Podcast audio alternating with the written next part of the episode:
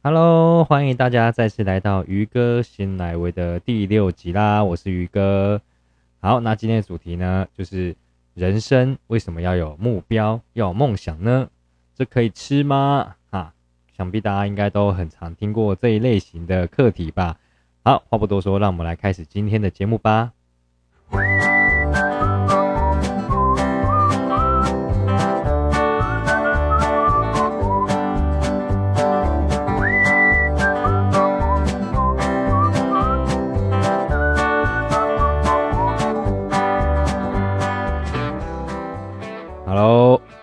欢迎大家再次来到我们渔哥新奶威。哎，很快就第六集了耶！因为我应该几乎是每一天应该算是日更嘛，哈。那为什么我要日更呢？先跟大家前面先闲聊一下，因为我觉得每一天应该都有一些小小的体悟和心得。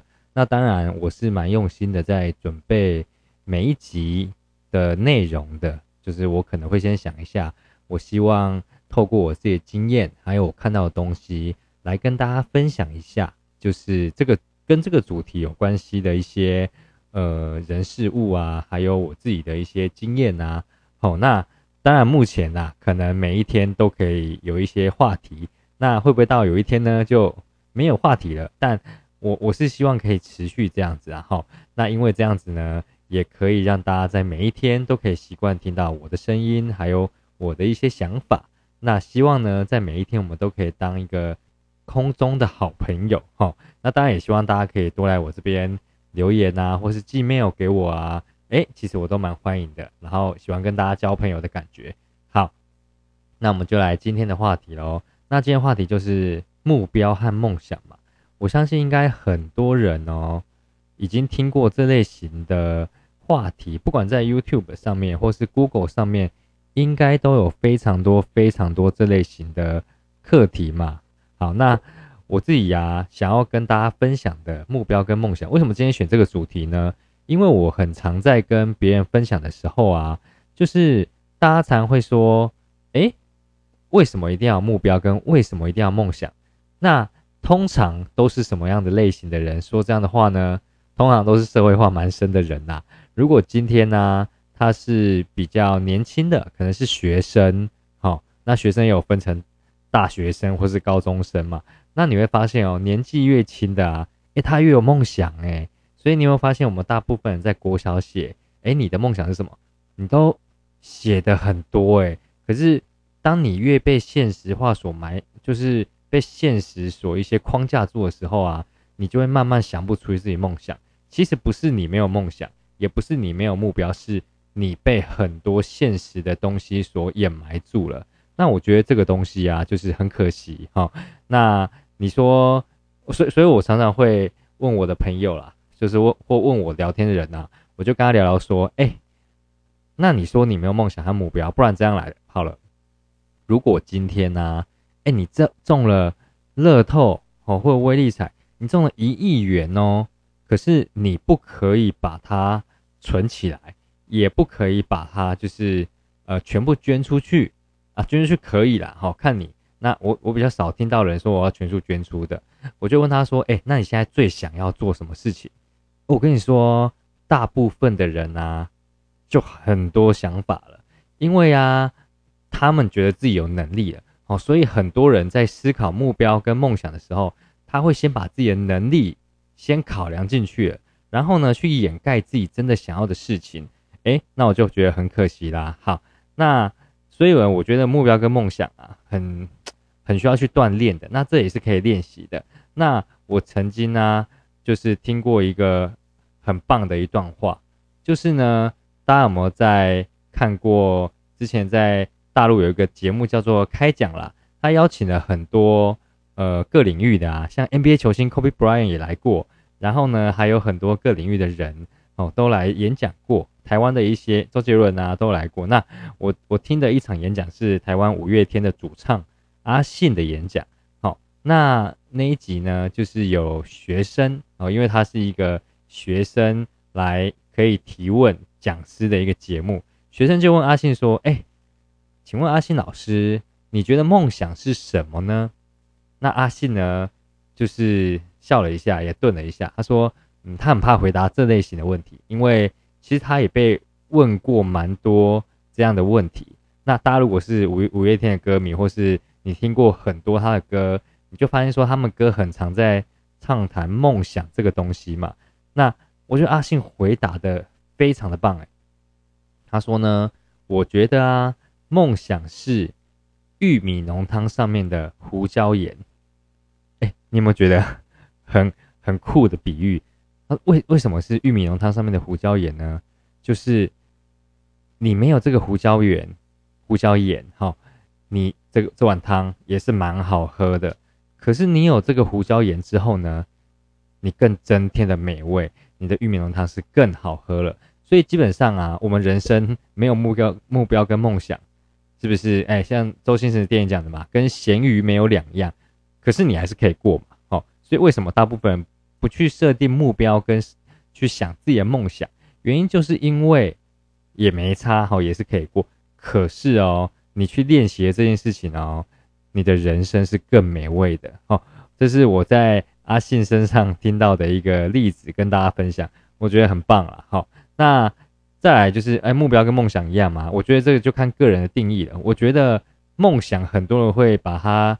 呃，跟幻想做理解，就是那是遥不可及的事情，所以呢，我梦想就是做梦就好了，好，但我我个人的定义是梦想就是要去达成的，好，那只是梦想前面有好几个阶段，要一步一步先实现，就是目标，我先实行阶段性的目标，才可以达成长远的梦想，这是我个人的定义，那当然每一个人定义不一样啊，哈，那在这边呢，就是。大家可以去想想，那你对于目标的定义跟梦想的定义又是什么呢？梦想真的是遥不可及的吗？还是它是可以透过你不断去练习去想？大家都有想过心想事成嘛？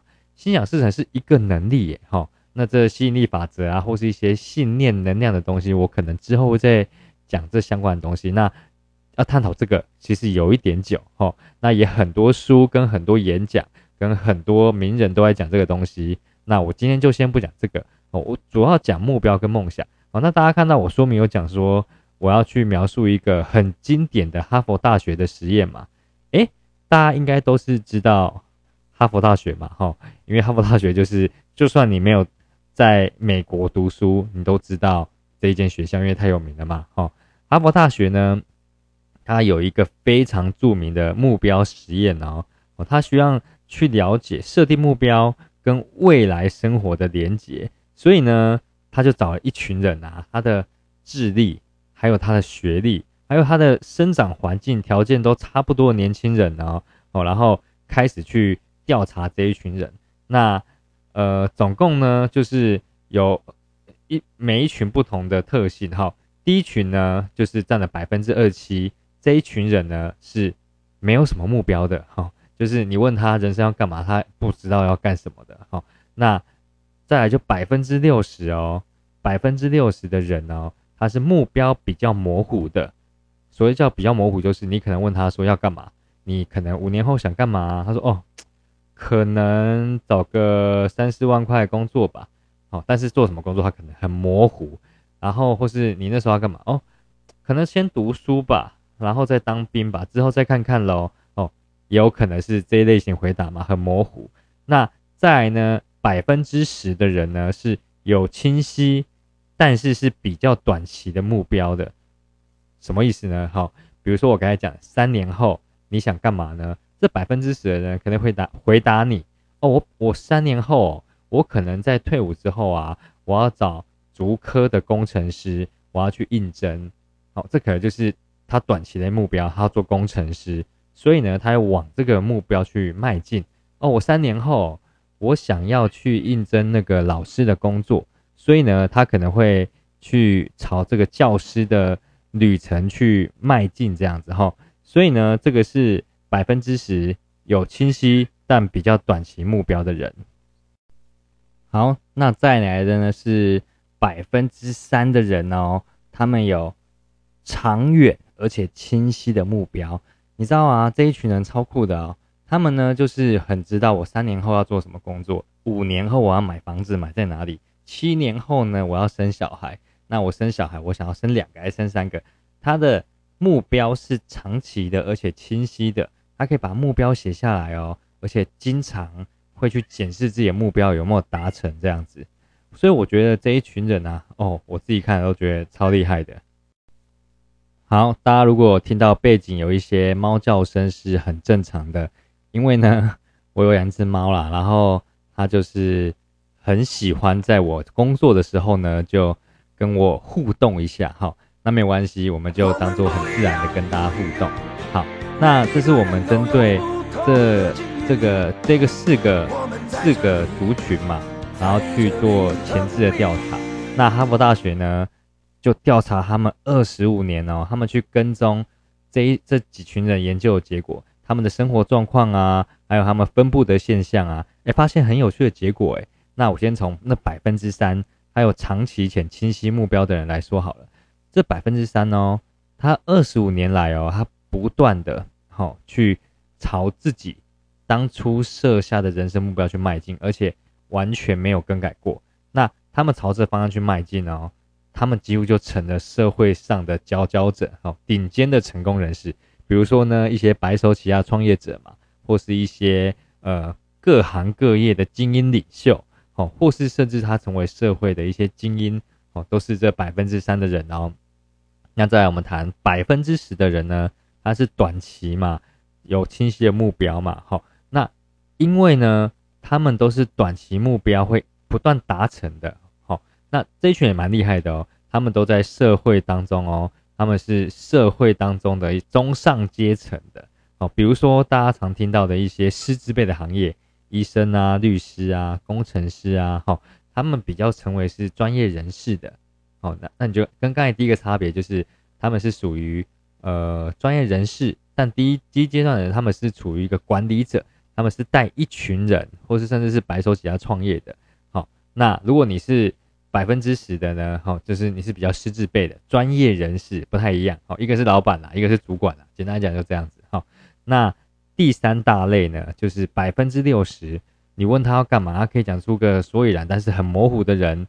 这一群人呢，几乎都生活在社会的中下阶层哦。哈，他们呢，可以很安安稳稳的过生活。还有工作，可是呢，他们呢就是没什么特别的成绩，就是人生就是安稳啦，好，求个安稳这样子。那你说这一群有不好吗？也没有不好，就是看个人的选择喽。好，那最后一个百分之二十七的，就是没有目标的人哦，没有目标的人哦，他们几乎都生活在社会的底层，好，他们通常都是很不如意，甚至会失业，或是靠社会的就业补助金啊一些。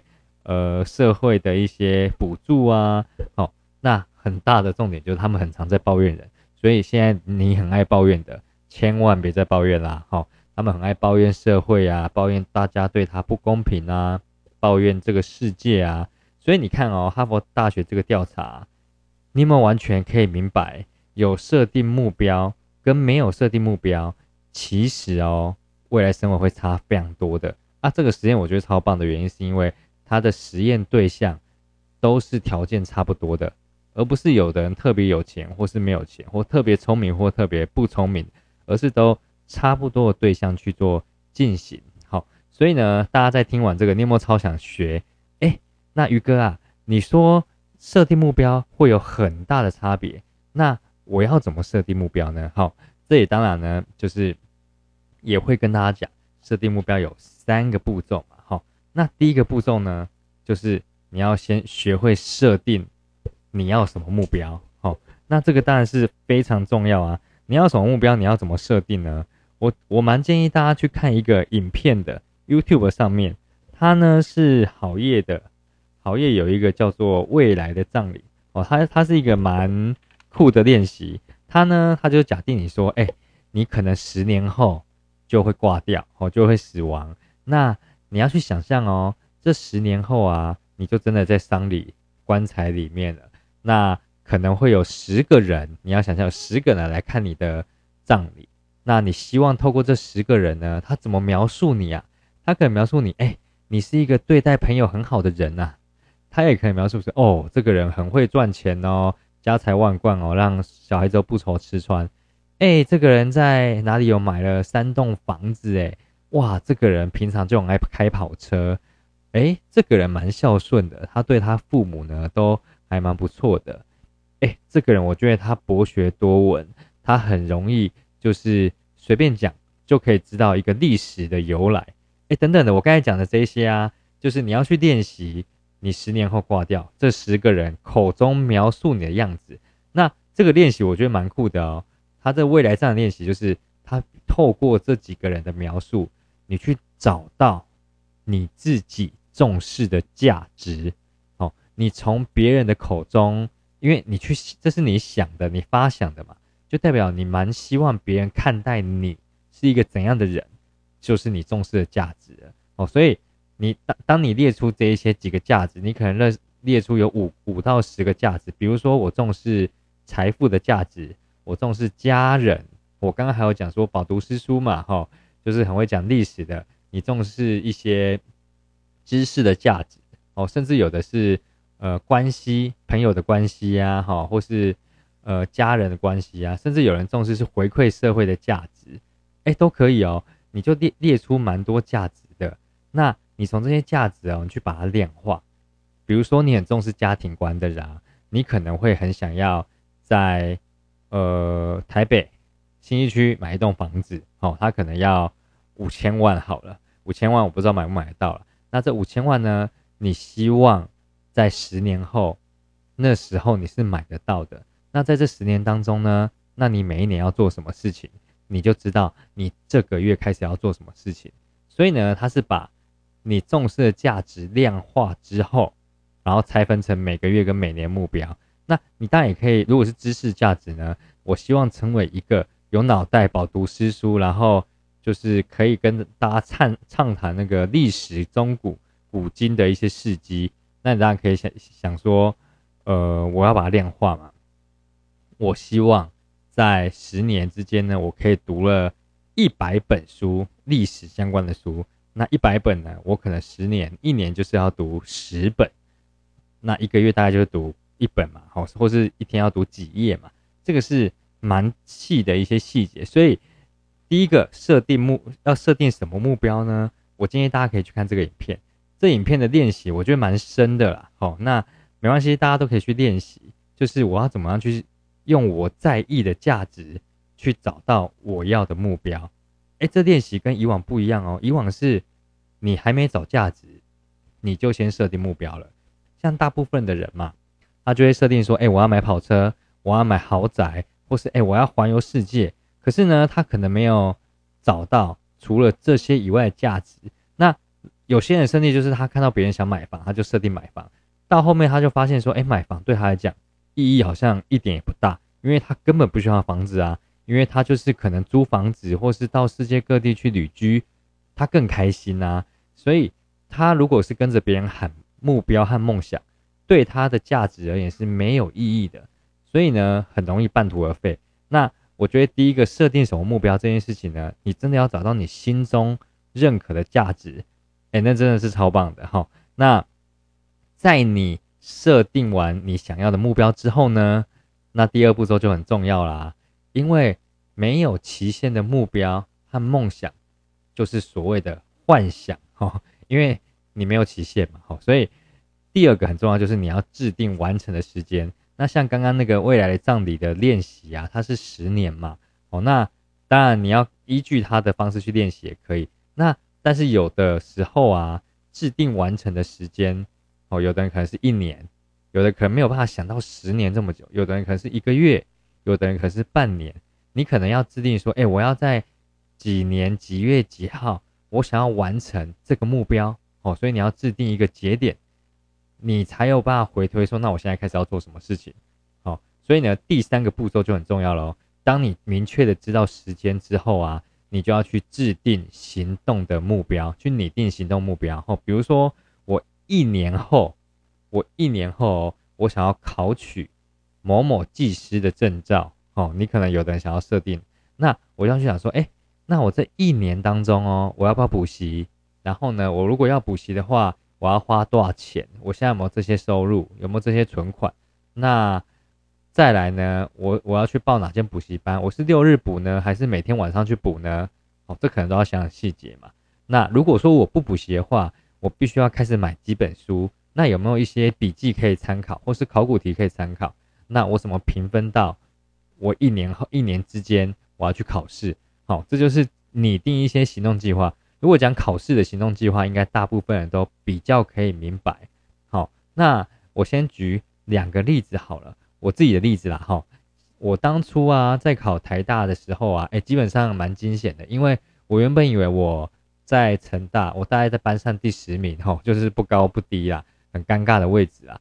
我原本以为我可以推甄上交大，我就不用再读书了哈。后来落榜了，落榜很刺激哦。我那时候大概是十十月、十一月落榜吧。哈，那你知道啊，台大考试大概就是三月，隔年的三月，所以我大概剩五六个月哦，三月对五六个月的时间哦，准备啊。那你知道很多同学啊。他没，他已经放弃推甄的啊，他已经准备一年了哎，很久了哎。那我要跟这一群人竞争，我想说那要怎么比呀？就是我要把我的目标去定的蛮清楚的。更可怕的是中间还夹杂一个农历的过年，哦，就是二月那时候嘛。所以呢，我设定目标，我就是要考上台大。然后呢，我那时候想说，我就是只能选一间，所以呢。我没有多少时间的，我只能选一间他的考科去准备，因为我那时候其实也是可以考交大和成大嘛，但是考科可能有一点不太一样。但是呢，我就是锁定目标，我设定我就是上一间，因为我在推荐的时候，我推荐很多间都全部落榜，我就知道哇，这个完全没有锁定目标，所以呢，我就设定我很想要上台大。那那时候我想要上台大哦，其实我现在回想起来啊。我那时候想要上台大，最大的理由啊，哈，基本上就是我想着一个画面，我爸妈以后说，哎，我儿子在台湾读过台大，哈，他们很开心，我就很开心。那基本上我我是不一定要读研究所的，因为我其实也不知道读研究所对我有帮助，所以那时候设定目标是没有想到人生这一块，而是我设定我想要让家人荣耀，哦，这是我当时候的目标，所以以台大为标杆。那第二个呢，我就制定完成时间嘛，我也没办法制定啊，哈，考试时间是定死的，但是呢，我会制，比如说三月三月，我忘记三月几号考了，假设假设是十五号好了，我会设定一个月前，好，把所有所有科目哦读过，好像两遍吧，好，那接下来全力写考古题，哦，那那时候是我制定完成的时间。因为为什么要读过两遍？因为我知道读一遍根本就是假的，因为会忘记嘛。那我就设定了这个之后呢，开始写考考古题。那考古题呢，我就在想说，哎，我怎么要干掉这些已经准备这么久的人呐？有的人可能准备超久的，那有的人本来就很厉害嘛，就是我可能赢不了，但我就是还是要透过我的努力去赢过那一些可能准备没有那么周全的人。所以我就决定写十年份的考古题。哎，大部分人哦写考古题。三到五年就了不起了，我写到十年份的考古题哦，所以你看哦，我就是开始拟定了这个计划，然后呢，我就去拆分嘛，要考几科，那这几科平均到这剩下的四个月当中哦，因为我要提前读两遍嘛，其他就是去写考古题嘛，剩下的这几天还要扣掉那个过年的时间哦，我还有多少时间可以做，所以我就拟定这一个行动计划。哎，真的是蛮累的，因为我其实是蛮夜猫子的，然后呢，隔天都晚起的人。那因为为了要达成这个目标啊，我下定决心哦，十一点多就要上床睡觉，隔天就是六七点起床，每一天都一样。在这几个月当中哦，哦，在这三四个月当中哦，一模一样，完全没有变过，即使是农历过年。我就是回去个除夕初一就马上回来读书了，因为我知道我没有本钱在那边玩哦，所以这是我当初拟定的计划。我就真的把一张行事历拿出来画每一天要读的科目跟写的科目，哎，真的是我每一天照表抄课哦。因为你看考这么多本书跟呃要写这么多考古题，如果你没有把它拟定好一个计划，你怎么做到这件事情嘛？对啊，所以我就觉得这件事情是我觉得蛮经典的一个例子啊，设定目标，然后制定完成时间，拟定行动计划，最后就让我考上了台大研究所，我也蛮开心的哦，然后爸妈当然也蛮开心的哦，那这当然就是我在考生阶段的一个目标哦，这个我觉得蛮重要的。好，那我在我我自己创业的阶段呢，基本上我也是完成过蛮多目标的。哈，因为我做组织行销嘛，通常都会有一些营业额上面的目标，所以呢，我通常一开始练习设定目标，并不是那么的厉害，很容易就是没有达标，或是忘记自己设定过这个目标。哈，那我曾经哦。设定一个哦，我要跟公司一起去奖励旅游，我设定了这个目标。那我设定这个目标最大原因就是我要证明我自己在这个事业上是有能力的，而且我要让家人放心的。所以这就是我我我想要的价值嘛。然后呢，钱可能是例外哈。那我最想要价值就是我自己有信心，让家人看到，家人也也可以放心，这是我的目标。那。我就会制定一个完成的时间嘛，因为我们就是比如说好，它的考核标准到八月，那呢我就是要从一月到八月去完成的我我的目标。那我们通常都是一年内去做考核的动作了，我就会去想说好，那我不可能拖到最后一个月来达成，我要提早完成，中间我还要出国个两三次，诶，对啊，所以我我就要去拟定说我要提前达成，不然推到拖到最后一个类。一个月超累的哦，所以我也去拟定了中间我应该要做的行动计划，就是把每一个月我要完成的营业额的节点，把它列下来，可能是我的，可能是我自己伙伴的，我要把它全部列下来。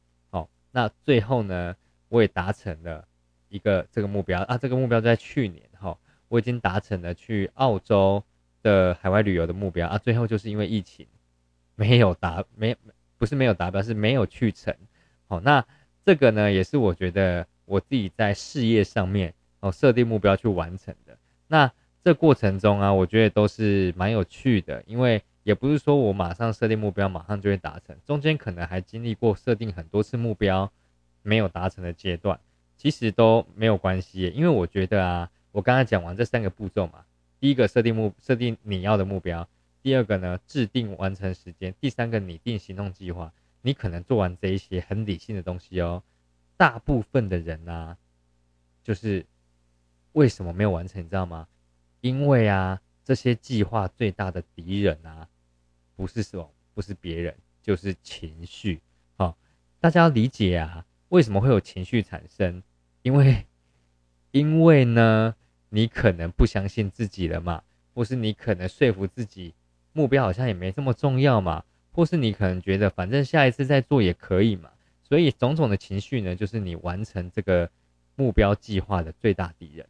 但是我其实蛮鼓励大家的啊，大家要去把焦点摆对地方。其实我们在练习完成目标过程啊，最大的重点哦，就是你过程中学到的经验才是最大的重点，达标只是一个结果哈。所以你只在意结果而不在意过程啊，你就没有办法持续设定目标。诶，真正厉害的人啊，他就是会持续设定阶段性的目标。就算我中间可能失败了，但是我把它看成得到的经验，再去设定目标，再去达标。所以在过程中哦，你让自己美好的想象，想象下一步会是怎样的风景哈，这其实是蛮重要的啦。那这是我自己在。设定目标啊，然后完成目标上面的一些经验还有看法。那希望呢，大家都可以在人生当中啊，去真的去设定自己很想要的目标跟梦想。因为我自己也透过自己的设定去完成一些人生中小小的梦想嘛，比如说呃看极光啊，或是去一些我觉得蛮不错的国家。这个之后可能会在其他的其他集跟大家分享。那我个人也蛮爱旅游的嘛。所以其实真的很鼓励大家，在听完于哥的分享之后呢，可以勇敢的去设下自己的目标。那目标千万千万不要设的太夸张，是你一想到就不想要去做的目标哦，那就是完全没有鼓励的作用，而是你觉得我拼一下就会达到的，然后赶快把时间跟计划制定下来，然后勇敢的去达标吧。好，那如果你听完这一集呢，你觉得我的分享对你有帮助的话呢，那恳请你呢可以给我一些五星的好评，然后呢帮我分享，甚至是订阅。然后呢，你觉得对你朋友也有帮助呢，你也可以分享给他哦。那呃，鱼哥醒奶威呢，就是我们希望在每一集都可以去帮助到大家的价值观可以更成熟。当然有一些东西是我自己还在成长嘛。不过呢，就透过交流，希望你们呢也可以多留言给我一些呃建议，然后批评指教。当然也没有问题的哈，我心脏是非常的强的。那希望呢？我们在下次呢，哈，可以有更多话题可以聊喽。那这就是今天的节目喽，感谢大家。